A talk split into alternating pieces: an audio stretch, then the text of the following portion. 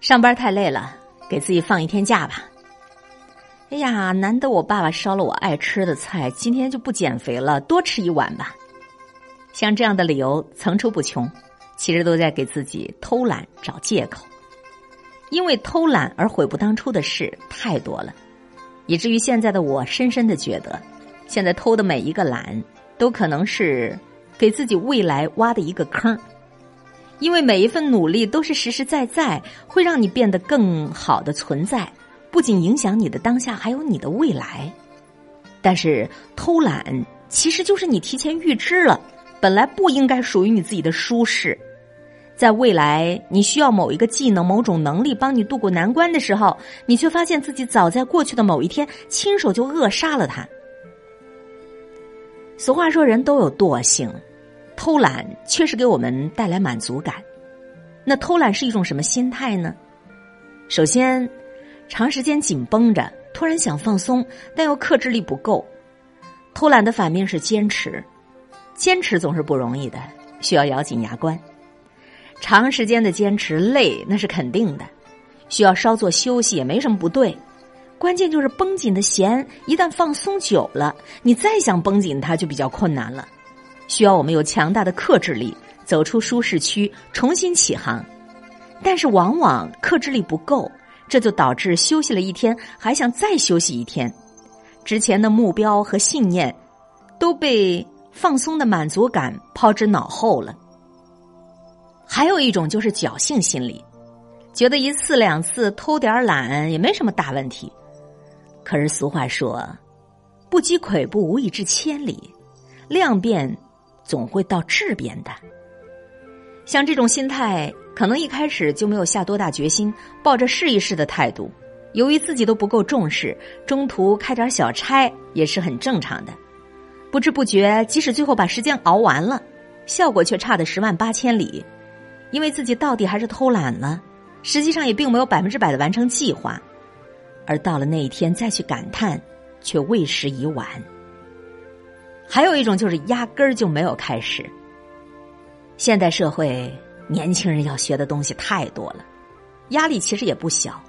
很多时候我们在决定一件事情要不要继续做的时候，过多的要求它必须给我们带来些什么。对于一些看起来不痛不痒的事情，就提不起多大兴趣。比如上班族周末去报个英语班去充充电，哎，你会觉得我最近又不用考什么英语类的证书。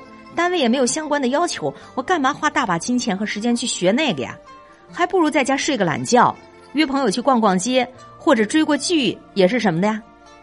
像这种连开始的第一步都没有跨出来的，其实就是一个大懒。之前两种起码多多少少都做了一些，只要做了就都有收获。而你在思想上偷懒，导致你行动上直接放弃的，那就什么都得不到，除了日后某一天幡然悔悟的时候。你会有深深的叹息。蔡康永有过一段经典的话：十五岁觉得游泳难，放弃游泳；到十八岁遇到一个你喜欢的人约你去游泳，你只好说：“哎，我不会。”哎，十八岁觉得英语难，放弃了学英语；二十八岁出现一个很棒的，但是要会英文的工作，你也只好说：“我不会。”哎，这段话是如此的真实深刻，的确是这样。生活中很多机会都是因为你之前偷懒，错失了。有很多美景也会因为你一时偷懒一再错过，有多少人都是把说走就走这个口号挂在嘴边，而最终真的是没去成啊，哪儿也没去成。我们在开始做一件事情的时候，总会过多的去考虑这件事情有没有用，是否迫在眉睫。如果明显的是当下不做不行的，你自然就是完成的很好。可是如果你短时期之内你看不到这件事情有什么用处。然后你偷懒的念头就会爬上你的心头，于是乎，你内心的懒惰的小人儿，妥妥的就打败了你心里勤奋的小人儿。但问题是，人的前半场往往都是在为自己的后半场埋伏笔呀。你今儿偷了懒，就别怪明儿你自己会摔跤了。有时候看起来傻乎乎坚持的人，反而更容易成功，因为他只要开始了，就会一往无前，心无旁骛。而不是左顾右盼，算计着是不是值得，而谋生偷懒的念头。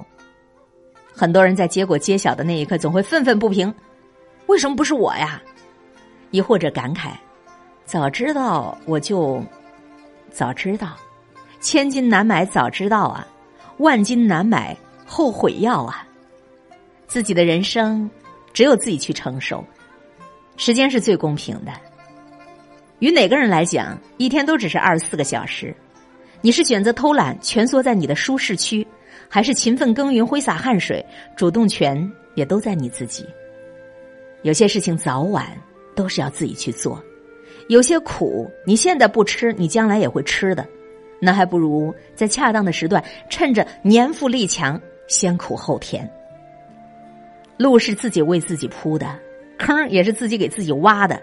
你在偷懒的时候，别人都在努力的给自己铺路，一刻也不停歇。也许你会嘲笑满头大汗的别人说：“嘿，兄弟，你这么拼命干嘛呢？休息一下吧。”殊不知，未来不远处已经有一个大坑在等着了。总有长辈跟我说：“年轻时候吃点苦不算啥。”刚工作那会儿还不太明白，总觉得这是长辈的套话。久而久之，被自己坑的次数多了，渐渐也就领会了其中的要义。没有什么路是白走的。没有什么事情是白做的，很多看起来没有什么用的事情，其实都是成长的基石。花有重开日，人无再少年。如果不想坐在坑里哭，感叹时运不济，那年轻时候就少偷一点懒，多坚持一下，时间会给你想要的。你现在偷的每一个懒，都可能是给自己未来挖的一个坑啊！劝人向善。劝人向上，我们每天都在和你一块儿精进修行，听进去一句两句，能够直接的践行到自己的日常工作和生活，你就算是得到了。